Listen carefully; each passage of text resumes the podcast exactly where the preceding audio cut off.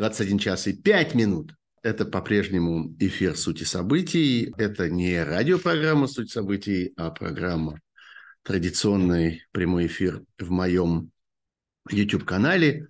Я один раз уже сказал сегодня, скажу еще раз, что да, я думаю, вы помните, что почти 20 лет «Суть событий» проходила на радио «Эхо Москвы», потом Радио «Эхо Москвы» было закрыто, разгромлено, раздавлено, уничтожено, но мы с вами восстановили эту традицию на моем традиционном YouTube-канале. Дошли уже тут до 100 тысяч подписчиков, что, в общем, совсем немало, хотя, конечно, хотелось бы э, развивать это и дальше, и ни в коем случае нельзя допустить того, чтобы наш с вами э, круг превратился в пузырь. Знаете, для выбора главной темы сегодняшнего эфира и э, вот этого немножко странного заголовка, э, который вы видели, пусть это кончится, у меня на вот этом входном таком, входной афише, который был обозначен сегодняшний стрим.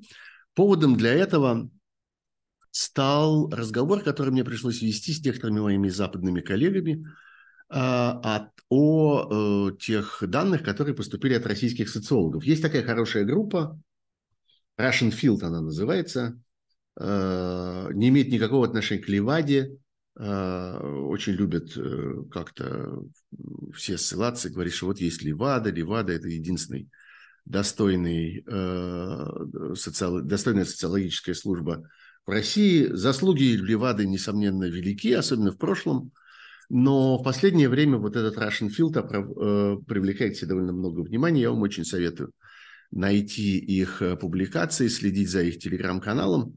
А, хорошая социологическая э, группа.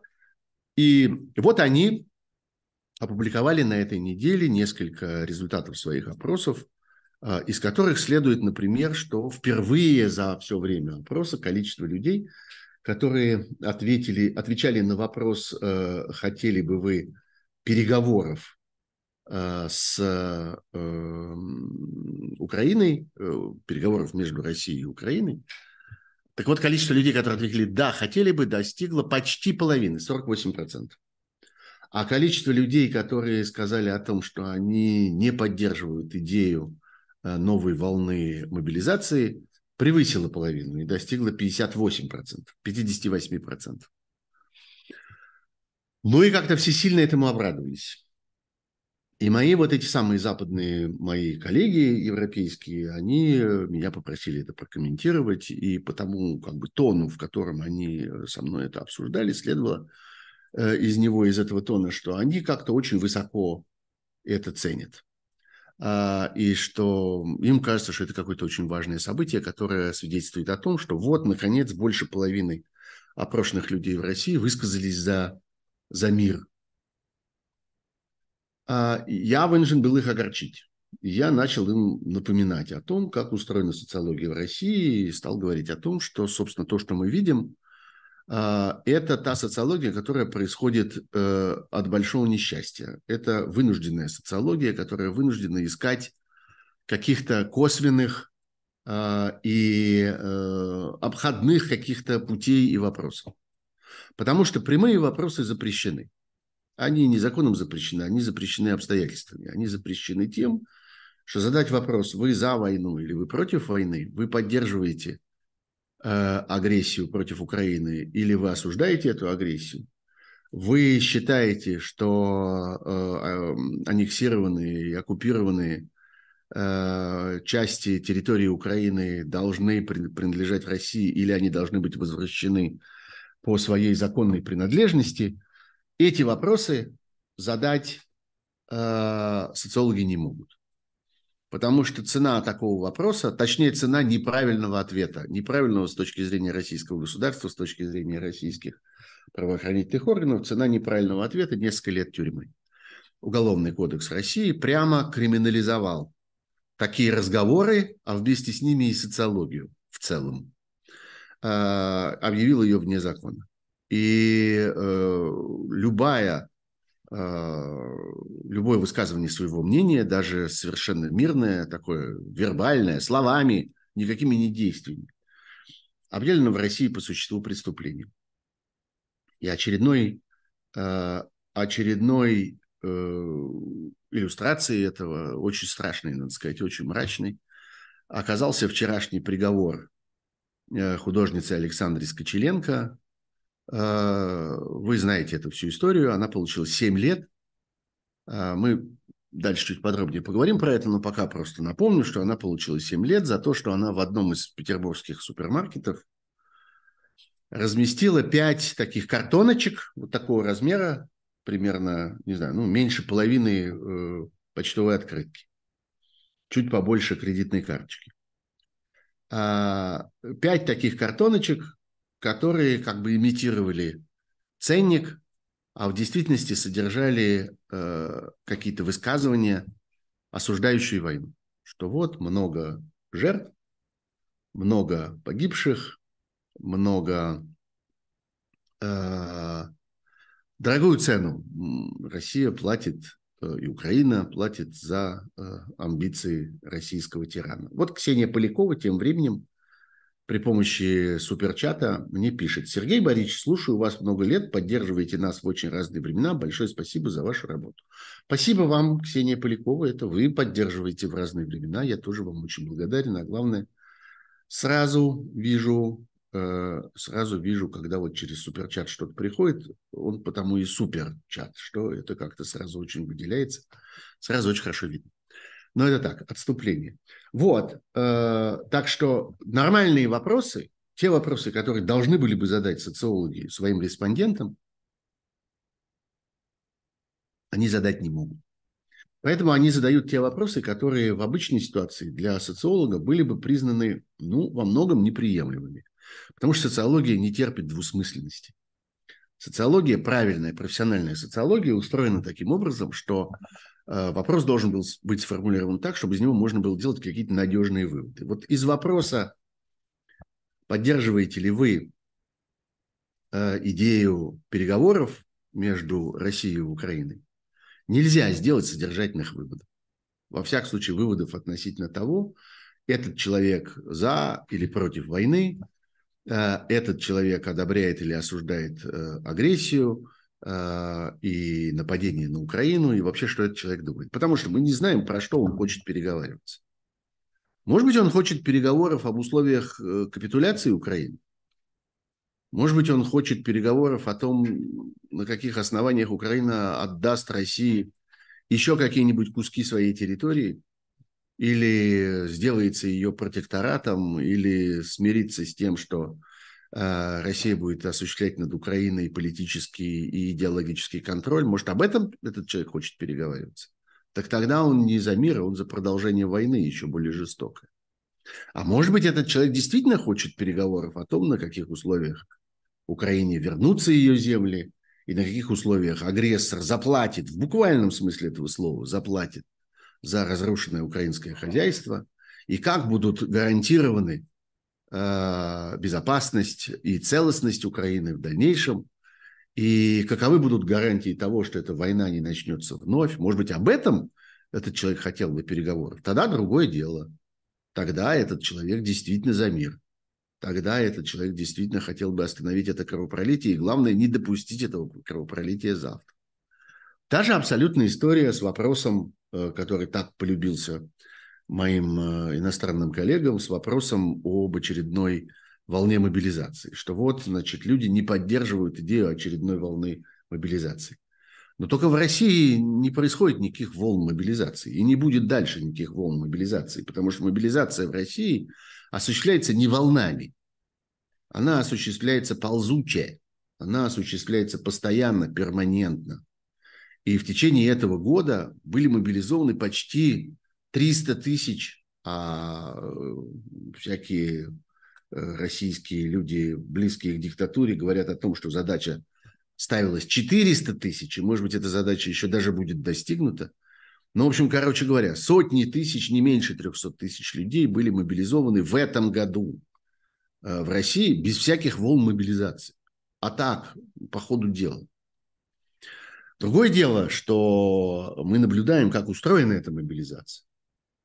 А, то, что они называют мобилизацией. На самом деле там внутри есть несколько процессов. Есть собственная мобилизация, когда просто Люди получают эти повестки, взрослые люди, уже отслужившие срочную службу или не служившие, но, во всяком случае, вышедшие из призывного возраста, они получают эти повестки, и некоторые из них действительно доверчиво туда идут и доверчиво соглашаются быть мобилизованными и попадают в эту страшную ловушку, смысл которой им становится понятен только позже, и их близким становится понятен только позже, когда они начинают понимать, что а это не на год, и это не до будущей пятницы, а это навсегда.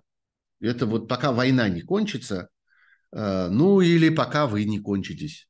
И об этом вполне откровенно говорят и семьям этих людей, и самим этим людям, что ну вот вы попали, вы попали. Ну вот теперь и тяните. А зачем нам вас отпускать? Если мы вас вдруг отпустим, нам же надо других искать. Неохота. Поэтому продолжайте вы в том же духе. Вот, значит, там внутри того, что называется мобилизация, что Путин называет мобилизацией, значит, там есть действительно мобилизация, как мы знаем. Там есть еще процесс насилия над призывниками. Это тоже важная вещь. Примерно 100 тысяч в год. А, специалисты называют цифры там, от 115 до 130 тысяч э, в год в России призывают молодых людей. И в нынешних военных условиях эти молодые люди подвергаются систематическим издевательством, давлению, запугиванием.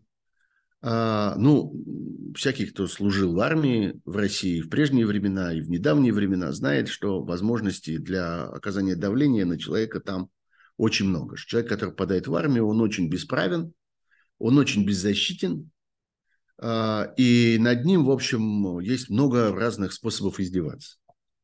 Можно его э, заставить делать какую-то бессмысленную работу в больших количествах. Можно его держать под арестом, можно его не кормить, можно не давать ему спать, можно его бить. Э, всегда найдется рядом кто-то, кто захочет исполнять эти палаческие обязанности. Совсем не обязательно самому офицеру этим заниматься. Легко можно найти кого-нибудь, кто готов будет оказать такую услугу. Э, и вот люди, которые попадают по призыву в армию, по свидетельствам, которые в изобилии существуют и публикуются в самых разных медиа и в самых разных чатах, и переходят из уст в уста, подвергаются там систематическому давлению, их вынуждают подписывать эти контракты, потому что по-прежнему существует некоторый такой стыд. Ну, вроде в России уже совсем не работают никакие законы и никакие запреты. Власть может делать абсолютно все, что ей заблагорассудится, но все равно есть такое общее ощущение у военных, что они призывников не должны на смерть отправлять. Ну, формальных, официальных призывников.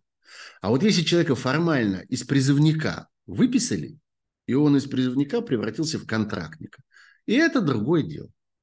Потому что, хотя он остался ровно тем же молодым человеком, абсолютно необученным, абсолютно неподготовленным, абсолютно незащищенным, нетренированным, обычно довольно, э, так сказать, нежного возраста, там 18-19-летние люди главным образом, не подготовлены никак, ни психологически, ни физически, ни профессионально, никак. Но уже это не призывник, а контрактник, можно его отправлять на фронт. Его отправляют на фронт.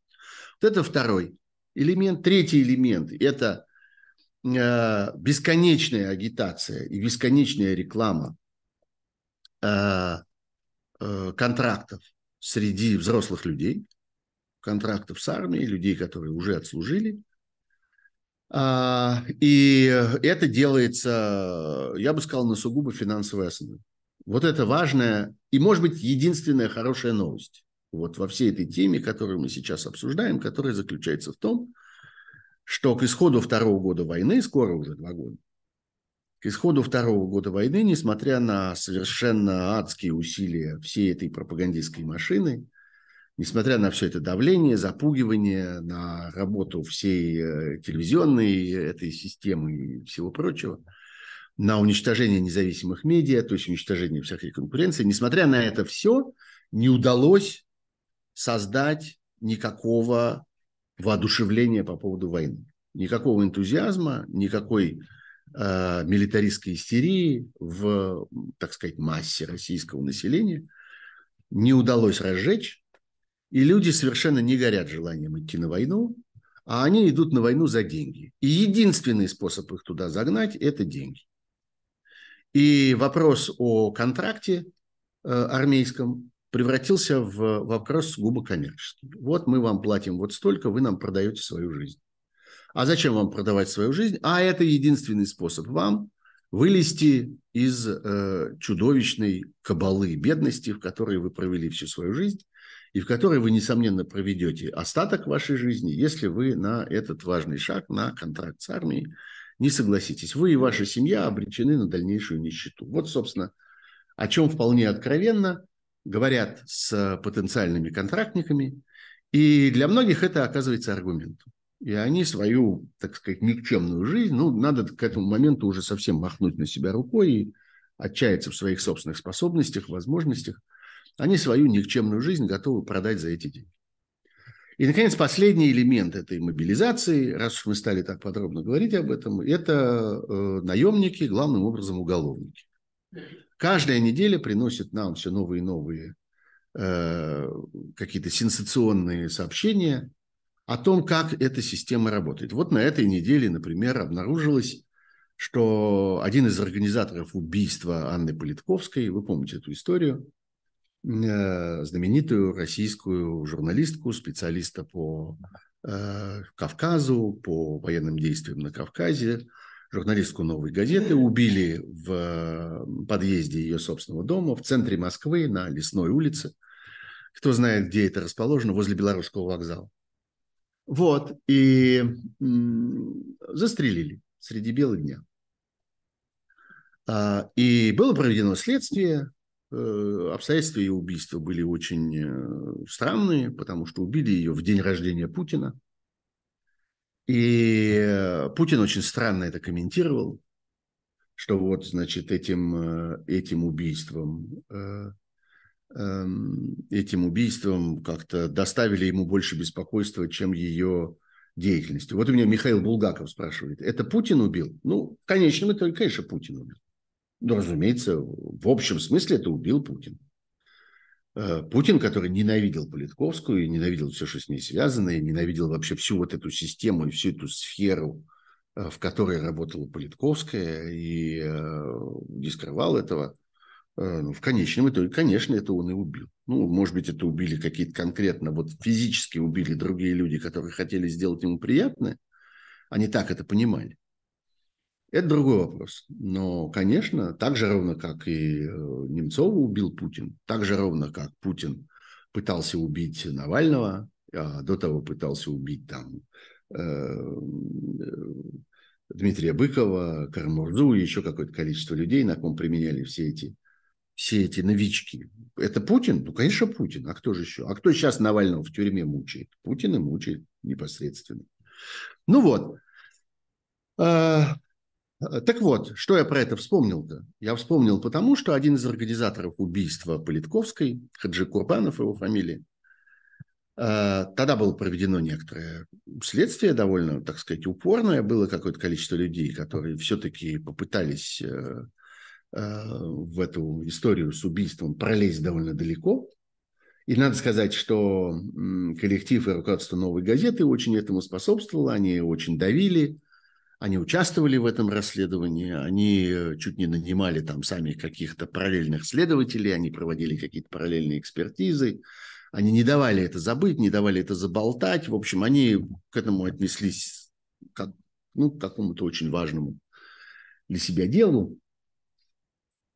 А, и вот э, был обнаружен человек, э, целая группа людей, целая там структура, которая организовывала это убийство, и среди них был человек, который был признан организатором этого убийства, несомненно, не заказчиком.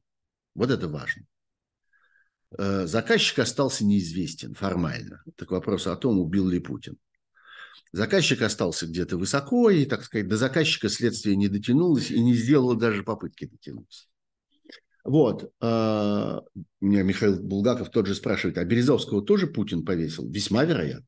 Я бы сказал так. У меня здесь нет такой твердой уверенности, поскольку там была сложная история. Березовский вообще довольно сложная личность со сложной жизнью. А, но вероятность очень велика, что случай Березовского – это тоже случай убийства, закамуфлированный под самоубийство. Вот. А, так, отвлекаюсь Просто чтобы показать вам, что чат существует, и чат тут живет своей жизнью. Я в этот чат поглядываю и намерен на него реагировать. Но особенно я намерен реагировать на него в конце программы.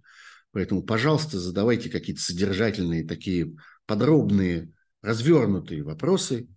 Э, у нас там в чате есть прекрасный, э, прекрасный человек Кирилл, который следит там за порядком, и он же собирает эти вопросы, и в какой-то момент их мне он выложит для того, чтобы я обратил э, на него внимание. Там тем временем в чате, я смотрю, развернулось э, такое подробное перечисление разных политических убийств, которые происходили э, в России в последние десятилетия. Да, я совершенно с вами согласен, туда следует отнести Галину Старовойтову, правильно ее упомянули, Юрия Щекочихина, правильно его упомянули, и Пола Хлебникова, редактора русской Э, русской версии, русской версии э, Forbes тоже правильно его упомянули. Так что да, несомненно,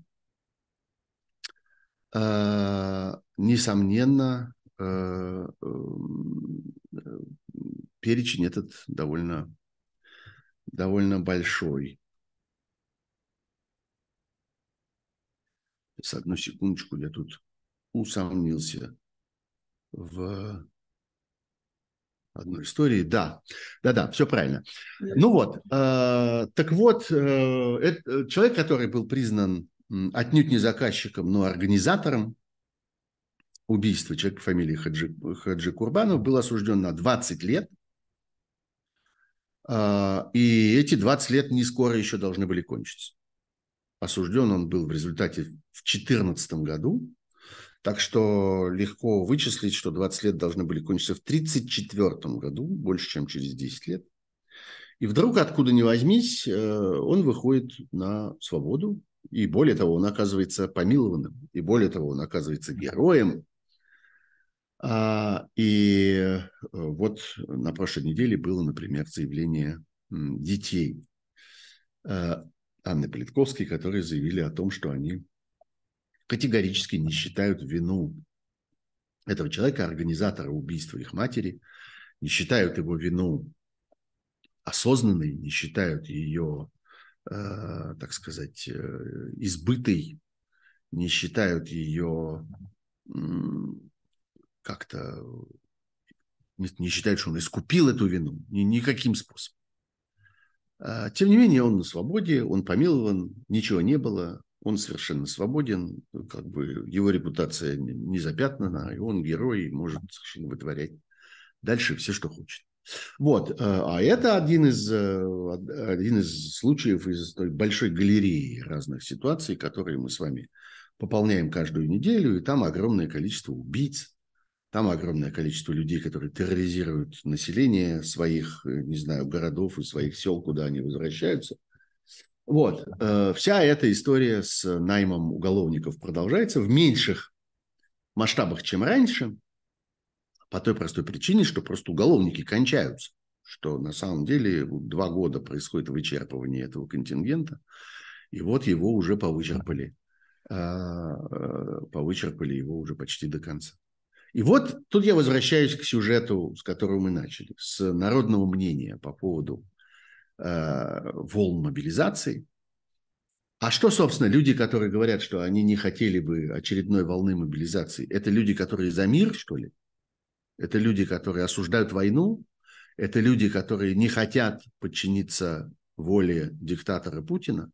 Почему вы так считаете? С чего вы это взяли? Я бы э, пока, во всяком случае, так широко не замахивался, я бы это так не оценивал я бы не э, отважился считать, что, э, что это возможно. А, дальше. А что на этом, на всем фоне являются какими-то хорошими новостями? Ну, про одну я сказал. Одна – это то, что, в общем, все, что наковырял Путин среди своего населения – это люди, которых можно купить за деньги. Без денег ничего не получится. Никто без денег не пойдет. И чем дальше, тем меньше на это шансов. Потому что люди еще и привыкают к этому. Потому что есть еще, кстати, мотив э, такой, что в какой-то момент это становится порядком вещей. И я думаю, что если в какой-то момент он попытается это изменить и перенести акцент на, так сказать, бесплатную мобилизацию, то это вызовет дополнительные, ну, я не буду из некоторых соображений употреблять здесь слово протесты, об этом мы, может быть, тоже чуть-чуть позже поговорим, но дополнительное недовольство. Знаете, как в том анекдоте. Говорят, что вы обладаете даром. Даром? Фиг. Даром не получите. Вот. Не получит он даром. А, и это, пожалуй, все-таки свидетельство того, что э, в людях есть какое-то внутреннее инстинктивное сопротивление этой пропаганде. Они просто так э, как-то дурить себя в массе своей не хотят давать.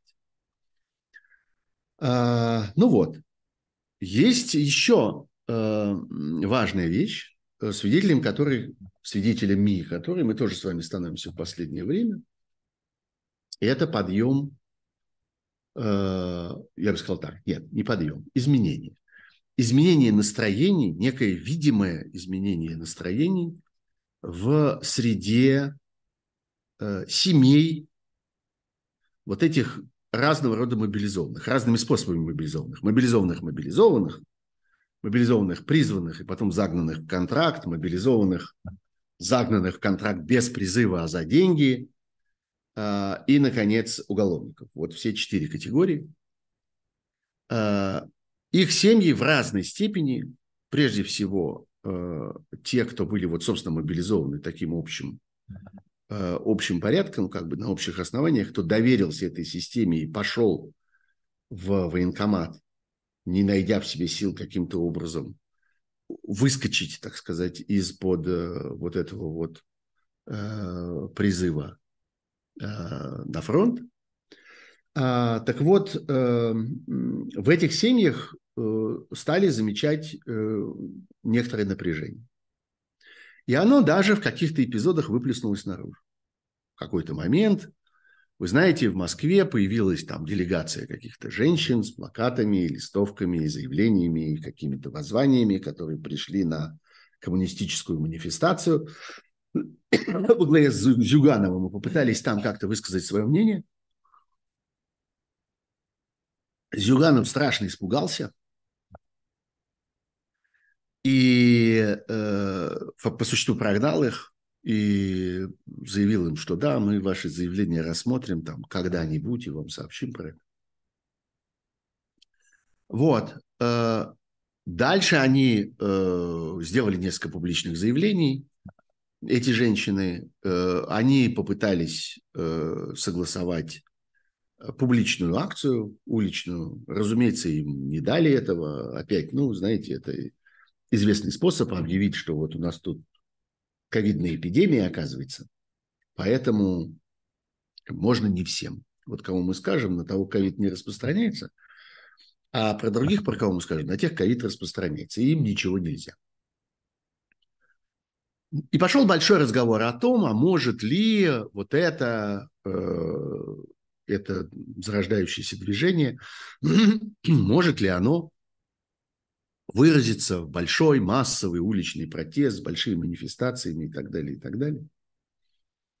А, скажу вам откровенно, что мне этот разговор кажется тоже ну, э, э, таким поверхностным и, может быть, не очень уместным.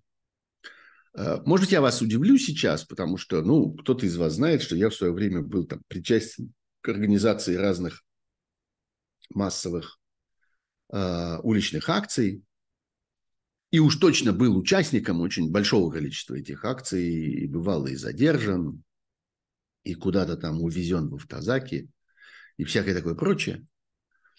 Вот. Но я совершенно не склонен э, э, как-то э, вот эти методы э, политического самовыражения и методы продвижения каких-то политических идей, э, что называется, абсолютизировать. Я совершенно не считаю, что уличная акция, поход на улицу, стояние где-то, организация публичных выступлений на каком-то видном месте и так далее, это единственный способ для того, чтобы выразить свою политическую волю. Это яркое, полезное, эффективное, заметное занятие.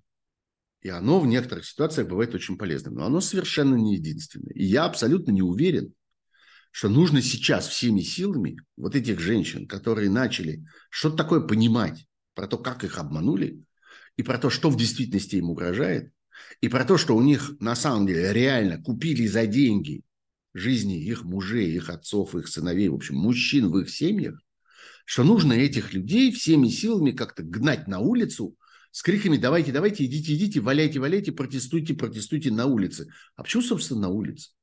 А почему это так важно?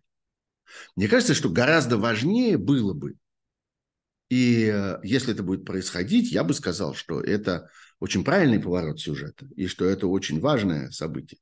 Если бы их э, сообщество, их, э, э, ну вот, понимаете, в русском языке слово «сеть» обладает каким-то немножко негативным, каким-то таким предосудительным каким-то характером. Ну вот в английском языке слово network не обладает этим характером. Это вот сеть, значит сеть. Это вот такая структура, состоящая, так сказать, из узелков и ниточек, которые эти узелки связывают между собой. Она вот как-то развивается, она протяженная в разные стороны.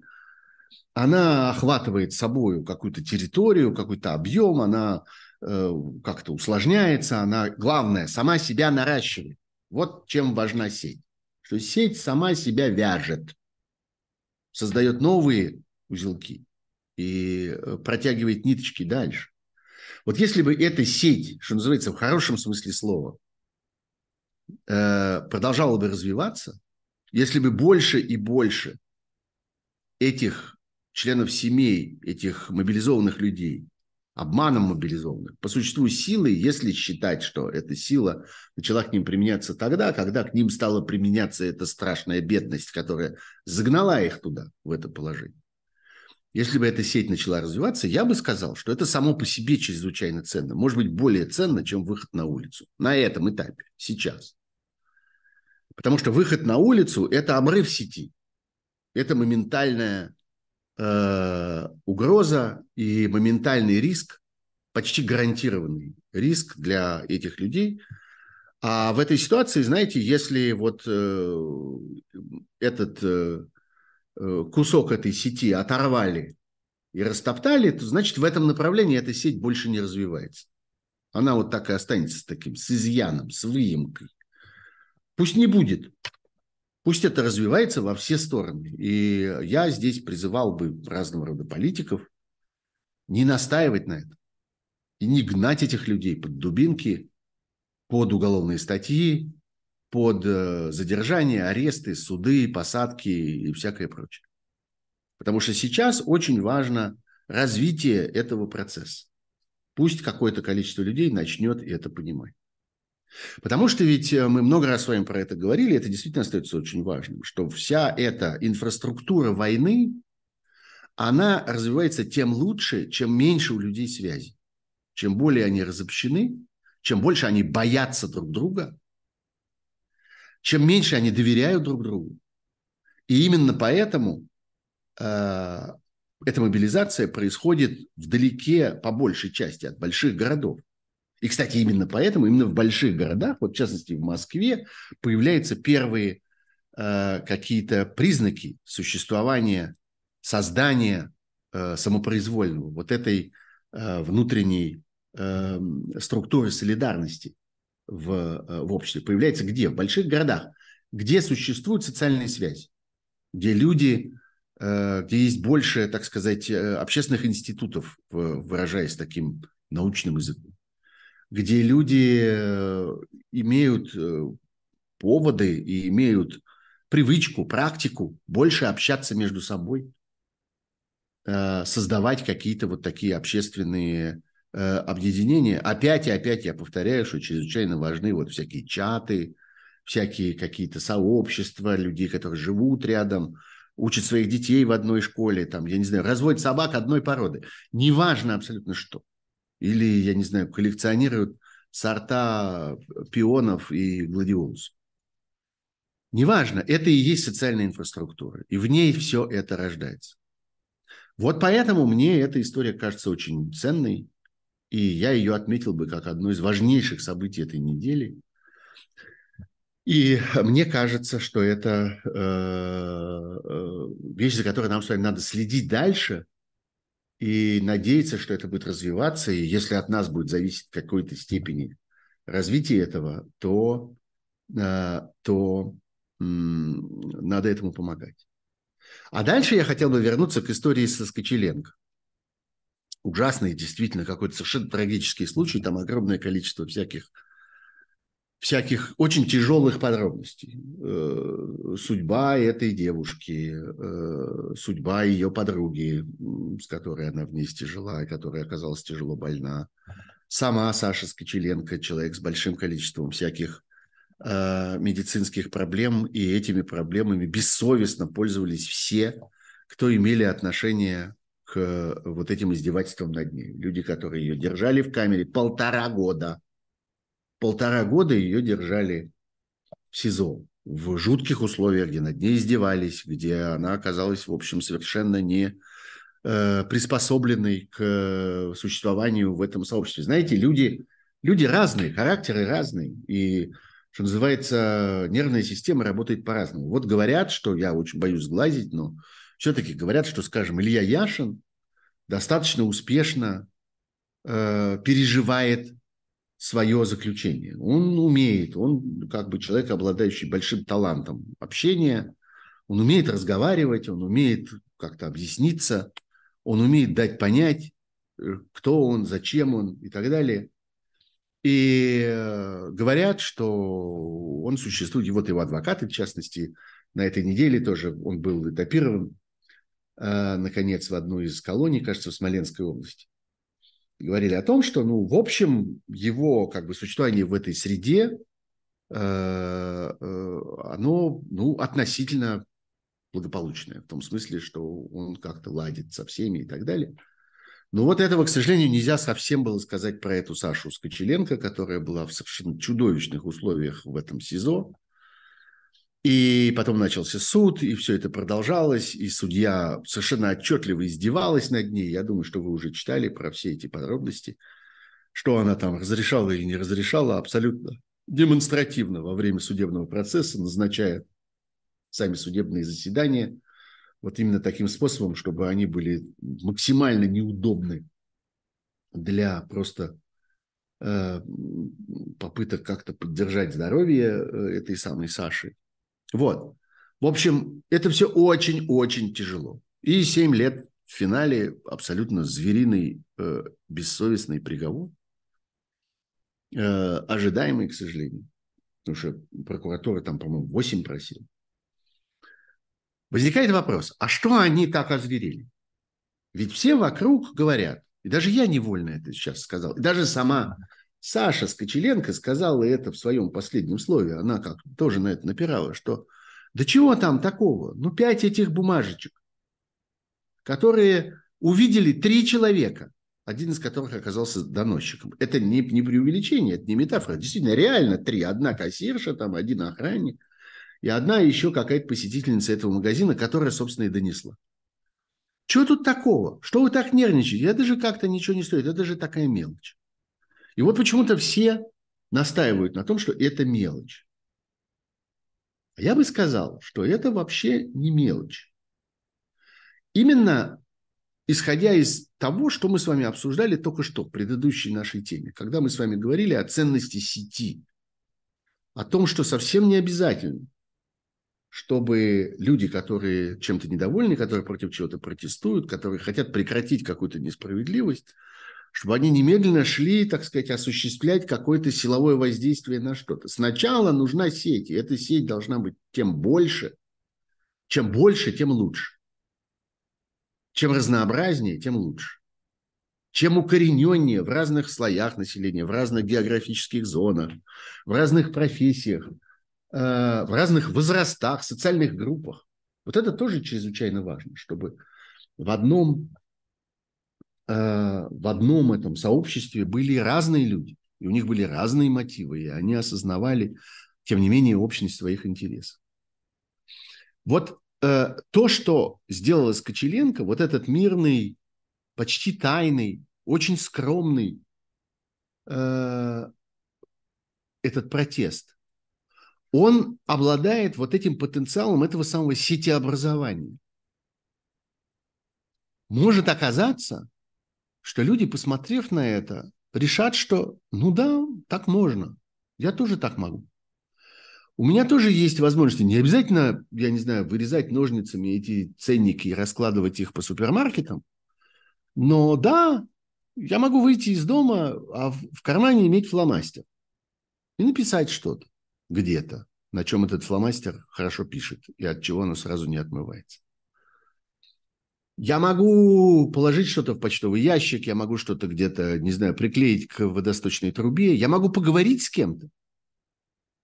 Я могу задать вопрос и выслушать ответ. Я могу ответить кому-то на его не мой вопрос. Я могу завести эту тему в нашем домовом чате.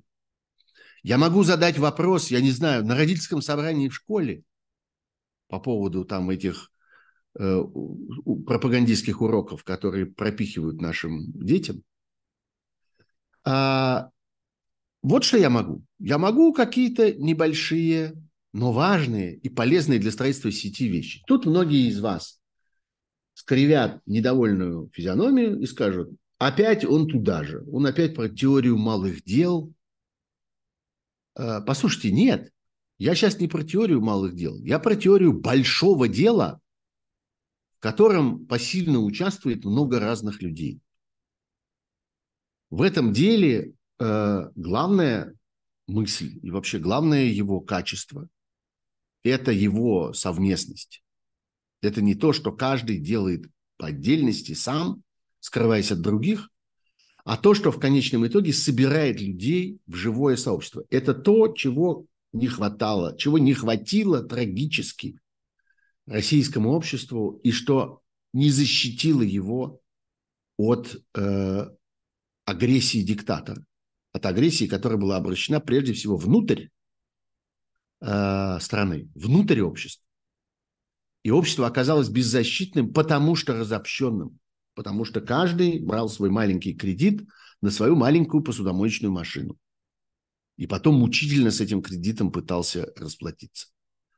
Потому что люди в какой-то момент совершенно махнули друг на друга во всем. И это началось с выборов, в которых люди перестали участвовать в какой-то момент, отчаявшись, как бы, что их участие в этих выборах что-нибудь изменит. И мне приходилось непосредственно с этим сталкиваться, когда я, будучи там э, членом разных избирательных комиссий или наблюдателем, разговаривал напрямую, разговаривал с людьми в самых разных обстоятельствах, иногда далеко от Москвы, иногда далеко от большого города, потому что я специально старался в каких-то ситуациях забираться куда-то поглубже, я разговаривал с людьми, и я понимал, что люди, с одной стороны, все знают про свою власть и имеют к ней большие претензии, и э, хотели бы другую, но они абсолютно не связывают это с идеей выборов. Они абсолютно не, не понимают, что раз в несколько лет у них есть возможность прийти на избирательный участок и совершить некоторое совместное действие, каждый свое, но вместе некоторое общее действие, которое приведет к изменению того, что им важно изменить, которое уберет от них эту ужасную власть, про которую они все знают, про которую они все давно, все давно поняли. Вот началось с этого, а кончилось э, просто отсутствием какого бы то ни было сопротивления перед лицом пропаганды, перед лицом э, вот этого вот агрессивного насилия, и прямого физического уже террора, который применяется и на улицах с участием всякого спецназа и разной Росгвардии. И там уже Россия дожила и до карательной психиатрии, о которой говорят очень много, о том, что все чаще и чаще эти методы используются ровно так же, как они использовались в советское время. Вот, поэтому э, я понимаю, как ни странно, что они так взбесились на эту Скочеленко. Потому что они увидели в этом потенциал объединения. Они увидели в этом пример того, что люди могут примерить на себя. Потому что примерить на себя шкуру Навального трудно, страшно. Как это? Я пойду лицом к лицу, вот как бы, так сказать, лбом вперед на, на эти дубинки, и мне будут руки крутить, и будут меня в тюрьме держать, и травить меня будут пытаться, будут меня убить. Нет, это невозможно. Это все, это слишком что-то такое огромное. Это не для меня. Это для каких-то других очень особенных специальных людей.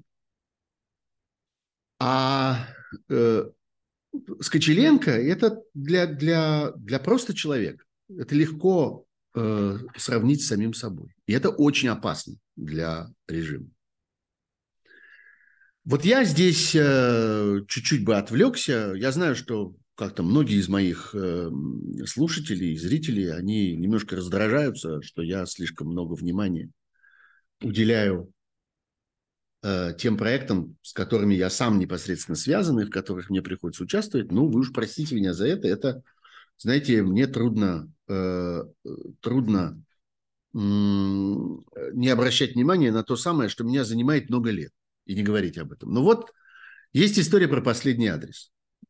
Я думаю, что не надо объяснять, что это большой мемориальный проект сетевого характера. Вот что важно. Вот такой проект, который невозможен без участия в нем огромного количества людей. Потому что для того, чтобы маленькая мемориальная табличка, вот это памятный этот знак, появился на стене дома, нужно, чтобы кто-то его захотел, чтобы появился какой-то человек, который скажет, что вот я хочу по этому адресу вот с таким именем. А потом нужны люди, которые в этом доме дадут на это разрешение, которые выслушают нас и скажут, да, это хорошая идея, мы поддерживаем эту идею, нам это нравится, мы это разрешаем, мы будем эту э, табличку, эту маленькую железненькую как-то защищать, она будет как бы наша. А, и вот так строится эта сеть. Вот сейчас, когда началось давление со всех сторон, и когда очень много, это совершенно не секрет, я думаю, что все, кто следят за этим проектом, про это знают, очень много этих табличек пострадали, их там отвинчивают, отламывают, закрашивают, заклеивают, что только там с ними не делают. А, но а, а, навстречу поднялось и встречное движение что чрезвычайно важно, людей, которые защищают это. И это демонстрирует э, не просто там живучесть этого проекта. О, оказывается, не так просто это все выковырить, потому что какие-то люди, они этого не хотят, они возвращают эти таблички, они там, я не знаю, вместо них картонные приклеивают временно, или они вывешивают э, текст в пластмассовом э, файлики, что вот здесь было то-то и то-то, но, значит, злодеи это испортили, унесли. А, но, но в результате э, именно это и, и создает эту сеть, и доказывает народный характер этого проекта, и делает его ценным. И именно поэтому он живет. И вот э, если вы спросите, например, про последний адрес, продолжает ли он функционировать, я вам отвечу, да, он продолжает функционировать, несмотря ни на что. И э, почти каждую неделю где-нибудь в России устанавливают новые эти памятные знаки.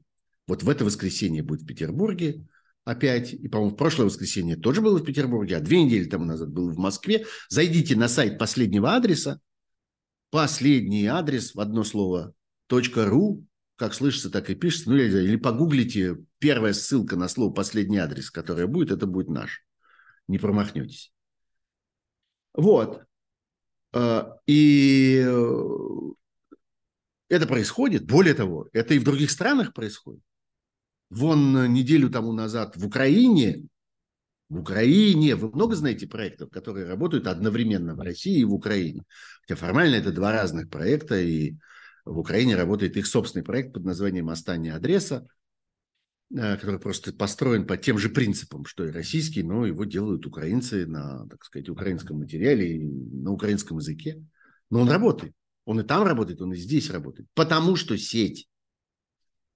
Потому что не каждый участник сделал свое маленькое дельце, а потому что это некоторая большая совместная деятельность. Чрезвычайно важно. И это то, чего э, государство страшно боится. И вот через, этот, э, через эту точку давайте перейдем на еще одну тему, очень важную, совсем свежую. Она, собственно, сегодняшняя. Я думаю, что вы, если следите за новостями, вы уже видели про то, что совершенно неожиданно Верховный суд объявил, что он собирается в скором времени, даже сейчас прям посмотрю, что он собирается 30 ноября, то есть меньше, чем через две недели, рассмотреть э, запрос Министерства юстиции России, административное исковое заявление Минюста России о признании международного общественного движения ЛГБТ экстремистской организацией и запрете его деятельности на территории Российской Федерации. Но если вдруг кому-то надо объяснять, что такое ЛГБТ, это сообщество э, людей гомосексуальной ориентации, самых разных, как сказать, видов и форм э, и разных направлений, но в целом это люди, которые отстаивают свое право. Чаще всего они его отстаивают очень простым способом. Они просто так живут сами. Отстаивают свое право Э, устроить свою жизнь так, как им кажется правильным. Любить того, кого им хочется любить, жить вместе с тем, с кем им хочется жить, делить, так сказать, и э, тяготы, и лишения, и счастье, и удовольствие, и домашнее хозяйство, и все на свете. А, и это огромное количество людей по всему миру. А, когда-то на э, «Медузе», по-моему, я вот искал сегодня, не нашел. Но мне кажется, что можно как-то тоже погуглить, поискать там. Если меня сейчас слышат э, мои коллеги из «Медузы», то я вот к ним обращусь с просьбой как-то вывесить, выложить обратно куда-то на поверхность. У них был большой текст примерно год тому назад, я помню его, о том, почему тоталитарные режимы всегда ненавидят а, а, вот это, вот, вот эти сексуальные темы. Почему они всегда ополчаются против геев, почему они всегда в этом видят вражду и так далее. Очень это было как-то разумно написано со всякими примерами и так далее. Это, в общем, важная такая родовая черта всяких диктатур, всяких тоталитарных режимов. И, конечно, это Э, в полной мере затронула и Россию. Прежде всего, ну, абсурд ситуации да, заключается в том, что никакого международного общественного движения ЛГБТ не существует. Речь не идет ни о какой организации, ни о каком юридическом лице, ни о каком формализованном сообществе, ни о чем. Речь идет просто об определенном типе людей. Ну, это все равно, что сказать, что там, я не знаю, международное общественное движение любителей футбола. Или международное общественное движение людей, э, э, не знаю, азиатской расы. Такое международное общественное движение всех, у кого э, глаза относительно узкие, а носы относительно плоские. Вот такое международное общественное движение. Или международное общественное движение всех, кто считает, что Э, экологические проблемы заслуживают внимания. Вот я, например, тоже так считаю. Я не состою ни в каком общественном движении. Но я вообще считаю, что это важно. Что надо как-то беречь окружающую среду. Что надо следить за помойками. Что надо э, не сводить до нуля леса. Что не надо загрязнять пластиком мировой океан. Да, я так считаю. Считайте меня участником международного общественного экологического движения тогда, просто потому что я так думаю. Значит, вот примерно такого же масштаба и это. Что такое международное общественное движение ЛГБТ? А это вообще все, что мы считаем к этому причастным. Ведь еще одно чрезвычайное удобство такого рода подхода заключается в том, что это недоказуемо. Принадлежность или непринадлежность человека к этому образу мысли или к этому образу жизни или к этим взглядам или к этому чему-нибудь, это же нельзя ни доказать, ни, ни отрицать. А мы считаем, что ты тоже такой. А вот мы считаем. И можно, ну, все знают эти знаменитые истории про радугу, которая как-то внезапно оказалась в России вне закона до такой степени, что изымают из магазинов детские книжки, на, на, в которых есть изображение радуги. Или там запрещают на радио исполнять песенки детские, в которых упоминается радуга, потому что в этом видится какой-то намек на что-то ужасное, вредное. Вот. Э, любой факт, любой предмет, любую вещь, любое понятие, любое изображение, любую идею, любое все что угодно можно приплести каким-нибудь способом к тому, что вы объявляете вне закона. Границы этого не то что размыты, их просто нет, этих границ. И это возможность оказать давление на кого угодно. Это возможность дискриминировать кого угодно. Это абсолютно универсальный инструмент. И люди, которые сегодня смотрят на это и, и говорят, ну, пускай они, вот они, вот они там, вот они там пускай волнуются. Я здесь при чем? Это меня не касается. Это ровно из той же оперы, как люди, которые слышат о том, что в стране происходят какие-то проблемы с судом. Это мой любимый пример. Я бесконечное количество раз его приводил. И считаю, что лучше него все равно ничего не придумаю. Люди, которые слышат, что в стране есть какие-то проблемы с судом, они говорят, ну я же не вор, я не взяточник, не убийца, не насильник. Я не собираюсь совершать никаких преступлений. Поэтому мне суд не нужен, и судьба суда меня совершенно не интересует. И все. Поэтому волнуйтесь вы, а я не буду волноваться. Потом однажды они таки оказываются в суде, потому что с ними что-то случилось, их кто-то обидел, они пытаются отстоять свои права на что-нибудь. Они участвуют в каком-нибудь споре, э, или, я не знаю, кто-то их э, обвинил, законно, незаконно, справедливо, несправедливо, они пытаются защититься, они оказываются в суде, и они говорят, подождите минуточку, но это же не суд, это же черт знает что, это же тут не, так не работает. Здесь же невозможно добиться справедливости, ведь здесь же это же просто какой-то ад, не суд. И вдруг оказывается, что это тоже их касается. Ровно так же их может коснуться все, что угодно. Особенно тогда, когда борьба происходит вот с такого объема явлений. Надо заметить, что несмотря на все безумие этой постановки вопроса, эта постановка вопроса не новая. Если хорошо порыться, то можно обнаружить, например, что полтора года тому назад, это было в феврале 22 года, а Верховный суд, ровно этот же, удовлетворил иск Генеральной прокуратуры, которая признала движение Колумбайн террористическим. Что такое движение? Что такое вообще Колумбайн? Колумбайн – это название американской, э, американского населенного пункта, некоего небольшого городка, где была школа. Я однажды случайно проезжал там, в этих местах, и видел просто при дороге такой небольшой мемориал на этом месте. А, там была школа, в которой была стрельба. Двое безумных молодых людей, развернули там стрельбу, убили полтора десятка, по-моему, человек, ранили несколько десятков человек. И потом покончили с собой. Э, ну, в общем, это стало символом вот этого такого безумного, немотивированного, совершенно какого-то звериного насилия, которое время от времени вскипает в людях и, и поражает каких-то совершенно не, невинных людей.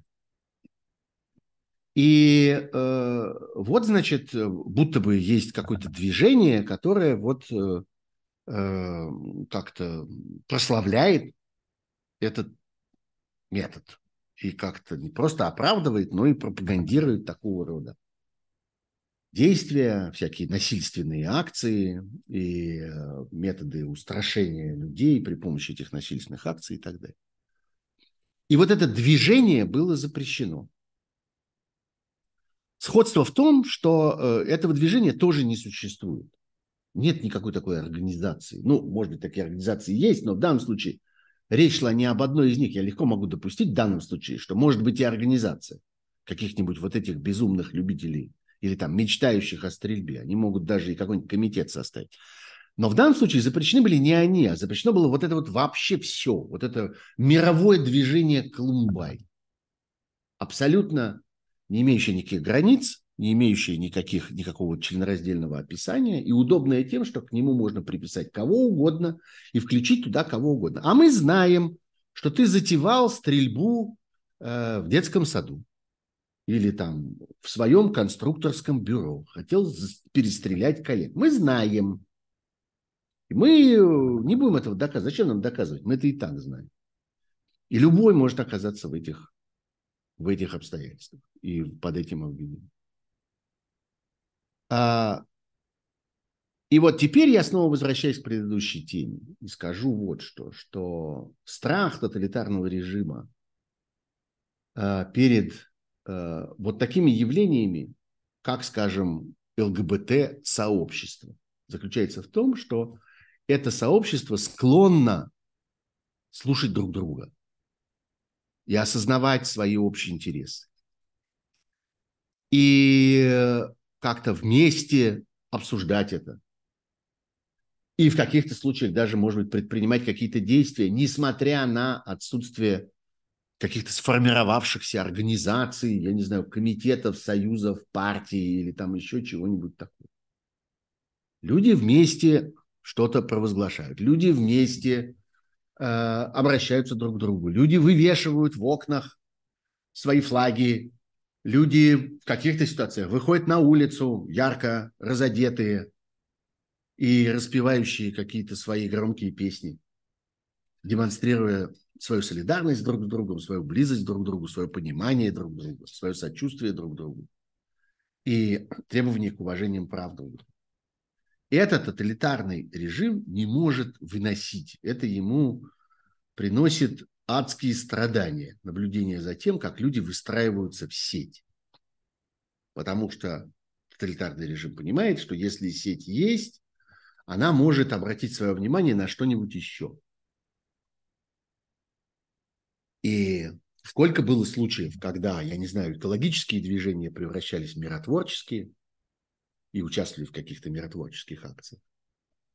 Или когда какие-то сети, э, объединенные какой-то, не знаю, общественной политической идеей, вдруг оказывались участниками каких-то больших благотворительных акций, там, не знаю, помогали при стихийных бедствиях и так далее, потому что это уже сеть, она уже есть, она уже образовалась. Людям внутри нее легко разговаривать друг с другом. Тоталитарные режимы страшно этого боятся. Они боятся объединения людей по какому-нибудь принципу, особенно неформального, особенно неформального объединения людей. И второе, чего они боятся, они боятся осознания себя имеющим право на другое. Вот все так, а я не так. И у меня есть на это право. И именно поэтому уже сейчас есть какие-то первые признаки. Я уже это слышал своими ушами, и вы тоже это найдете, покликав немножко. Что есть еще претензии к вегетарианцам. Что вот э, вегетарианское поведение является, какой-то депутат про это говорил, но неважно, кто про это сказал, важно, что это уже прозвучало, что это, это вегетарианское поведение является девиантным, то есть уклоняющимся, отклоняющимся от норм. Это нехорошо. Это объединяет людей. Люди могут начать это обсуждать, понимать друг друга. А потом Бог знает, что им придет в голову. А главное, что люди от того, что они едят что-то другое, как-то по-другому выстраивают свой рацион, казалось бы, кого это волнует. Что он дома себе готовит и чем он питается, и в какое кафе он ходит. Ходит в вегетарианское, а не ходит в стейкхаус. А, но, тем не менее, это человек, который уже почувствовал себя имеющим право на что-то свое, отдельное, другое, не такое, как все, и отказывается прислушиваться к пропаганде всеобщей нормы. Вот мы всем говорим, что все должны быть вот такие, все завтраки должны быть одинаковые. На завтрак всегда следует съедать бутерброд с колбасой. А кто не съедает бутерброд с колбасой, тот неправильно устроен. Тот нам враг тот странный какой-то. И вдруг появляется человек, который говорит, я не хочу бутерброд с колбасой, я хочу яблоко на завтрак, потому что я вегетарианец. Вот. А, так устроена диктатура. И российская диктатура устроена ровно так же. И за ее действиями есть очень много вот этого. Она э, на самом деле, занимаясь вот этими, казалось бы, совершенно посторонними, странными, непонятно, что они к этому прицепились, казалось бы, делами, в действительности защищает себя. И в действительности э, выстраивает стену, которую людям все труднее и труднее преодолеть. Так что вот нам предстоит теперь и это. Нам предстоит тотальный запрет всего. Я бы не сказал, что связано с э, идеями ЛГБТ, но что может быть объявлено связанными с идеями ЛГБТ произвольно, по произволу карателей, по произволу э, полицейского, ОМОНовца, ФСБшника, стукача, доносчика и так далее. Вот это будущее России. И противопоставить этому можно только одно – создание сетей, создание сообществ, которые не обязательно должны идти на улицу сразу что-нибудь демонстрировать, а которые должны прежде всего наращивать себя и друг друга. Вот. Вот это то, про что я хотел разговаривать в этом выпуске. А, вот, Кирилл Денисов нашел эту статью в «Медузе», э, и э, я тогда выложу этот, э, эту ссылку, выложу в описании этого стрима. Вы увидите, там у меня, собственно, текст с темой этой программы. И вот я в соответствующем пункте там же добавлю эту ссылку, она вам пригодится. Я вам очень посоветую э, прочесть, э, прочесть этот текст. Вот. Э, теперь вопросы. Я смотрю, что какое-то количество их есть. Я совершенно не готовился их читать. Ну вот. Э, Андрей Колесников, политолог Карнеги, очень негативно относится к Russian Fields это он сказал в эфире «Живого гвоздя» на днях, кажется, вчера. Ну, окей, имеет право негативно относиться. Я отношусь позитивно. Я видел некоторое количество их опросов, которые мне показались вполне осмысленными и разумными. А, но у каждого есть свое мнение. Мнение Андрея Колесникова очень уважаю. Только не путайте, ради бога, двух Андреев Колесниковых. Есть Андрей Колесников, который такой путинский халуй, из э, газеты «Коммерсант», который много-много лет пишет сладкие тексты про то, какой Путин великий. А есть Андрей Колесников, совершенно другой. Вы его можете видеть часто в э, разных хороших стримах. Там у, э, я не знаю, у Плющева, например, он бывает, и в разных, у разных других хороших людей в гостях. Он из Карнеги, да. Ну, думает по-другому. Бывает. Слушайте, я сделаю все-таки маленькую паузу, скажу, что мы перевалили через тысячу отметок «нравится». Большое спасибо. То есть через лайков тысячу. Это уже неплохо. Пожалуйста, продолжайте в том же духе. Это явно совершенно не предел. И не забывайте подписываться те, кто не подписаны. Как-то подумайте хорошо, а вы подписаны на этот канал или нет. Если нет, скорее подпишитесь. Это очень важная, полезная вещь полезная для нашего сообщества, для строительства нашей сети, возвращаясь опять к той теме, о которой мы говорим все это время. Если наступит поражение или затяжка войны с бессмысленными жертвами, насколько возможен военный переворот? Видите ли вы в армии генерала или генералов, которые смогут провести пару дивизий на Кремль? В России нет, не вижу. Нет, не вижу, но это и не удивительно, потому что в ту секунду, когда я их увижу, они исчезнут как мы с вами понимаем, это довольно странная постановка вопроса. Назовите, кто мог бы организовать мятеж против диктатора Путина. Ну да, я сейчас вам назову, кто может организовать мятеж. И после этого этот человек немедленно исчезает с лица земли, потому что те, против кого он собирается организовать мятеж, они тоже мыло не едят. И они этого человека терпеть рядом на свободе ни за что не будут. Так что, да, согласитесь, что это немножко странная постановка вопроса. Нет, я не вижу Сегодня мне не кажется, что есть и в целом потенциал в армии или в российских спецслужбах. Они э, имеют очень большие привилегии в путинской России. Они, особенно спецслужбы, они очень, э, так сказать, прикормленные. В них создают ощущение их исключительности. Э, кроме того, э, это люди по определению очень трусливы. Там есть э, специальный такой внутренний отбор – на покорность и трусость. А, и э, поэтому в спецслужбах точно ничего такого не может произойти, чему, на что следовало бы надеяться. Какие-нибудь еще большие еще более страшные упыри, чудовища и динозавры, да, они могут как бы под лозунгом э, эти нынешние как-то недостаточно свирепые, давайте мы э, на них залезем а, и вместо них тут воцаримся. Это может быть.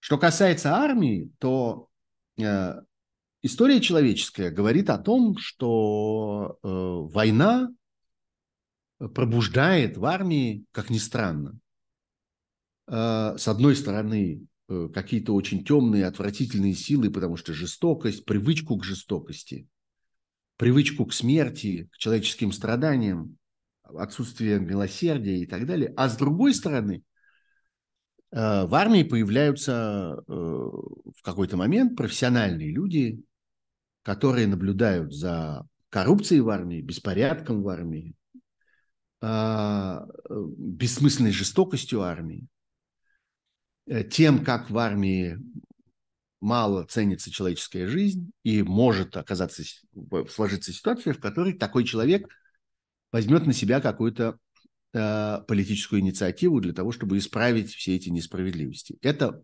теоретически может быть. В истории такие прецеденты есть. Но Э, проблема заключается в том, что война, которую ведет российская армия сейчас, это злодейская война. Это война глубоко несправедливая, бессовестная, подлая. И трудно себе представить, что в условиях этой такой войны, не освободительной войны, несправедливой какой-то защ... войны за, за родину, в защиту своего дома, своей земли, своих близких и так далее. Люди, которые нападают на Украину, они ничего не защищают. Это люди, которые осуществляют агрессию, наоборот. А, поэтому в этих условиях ждать появления какого-то какой-то политической звезды довольно трудно. Вот я могу себе представить, например, что в украинской армии, которая как раз ведет справедливую войну, а, освободительную войну, войну, которая помогает ей защититься от э, чужой темной силы, там могут появиться какие-то яркие фигуры. Теоретически это возможно. Может быть, они даже уже появились. Я не знаю. Я не настолько разбираюсь в украинской ситуации. Но теоретически это возможно. Гораздо более возможно, чем в, чем в российских условиях. А, как вы оцениваете ситуацию с топ-менеджерами Карлсберг, которые, которых увели под арест на этой неделе, и как в целом оцениваете ситуацию с национализацией иностранных компаний в Российской Федерации? Ну а как я могу оценивать эту ситуацию? Это беззаконие. Это действие агрессора, э, в том числе и на своей территории. Так что никак, э, кроме как преступление, которое, я надеюсь, будет однажды разоблачено, и однажды эти ценности будут возвращены законным хозяевам, и однажды виновные в этих экспроприациях будут наказаны, никак иначе я к этому относиться не могу. А как еще я могу к этому относиться? Было бы странно, если я сказал что-то другое. Что касается менеджеров Карлсберга, то э, да, есть небольшое количество компаний, менеджеры которых пытаются оказывать сопротивление этому произволу, а речь идет о произволе – буквально каждую неделю мы слышим какие-то новости о том, что введены еще какие-то ограничения, связанные с этой собственностью, с продажей этой собственностью, с расчетами по продаже за эту собственность, с разного рода движениями денег, которые выручены за эту собственность. И, в общем, дело идет к тому, что все это будет просто отобрано. Есть какое-то небольшое количество менеджеров, которые пытаются этому сопротивляться, надеясь на помощь международного правосудия. Ну, приходится им тяжело. Ну, вот, собственно, все, что можно на эту тему сказать. А, зачем ходить на выбора, если заранее известно, кто победит? Ну вот мы приходим к теме выборов снова. И, разумеется, мы при этом имеем в виду ближайшие выборы, которые предстоят России. Точнее, не выборы, это, конечно, никакие не выборы, это электоральные мероприятия. Э, электоральные мероприятия эти, да, на них понятно, кто победит. Но я еще раз хотел бы обратить ваше внимание на то, что выборы не состоят из голосования. Я бы сказал сейчас, что в общем совершенно бессмысленно то э, какой, какие цифры будут объявлены в результате голосования на этих электоральных мероприятиях. Да, действительно, эти цифры будут абсолютно произвольны, они будут нарисованы. Система электронного голосования раздавила последние возможности контроля, наблюдения и слежения за тем, чтобы хотя бы в какой-то мере соблюдался закон – Поэтому цифры можно нарисовать сегодня любые. Если раньше мы говорили о том, что подтасовка не безгранична, что все, что касается там вбросов, каруселей, фальсификаций протоколов и всякое такое, у этого у всего есть ограниченный масштаб.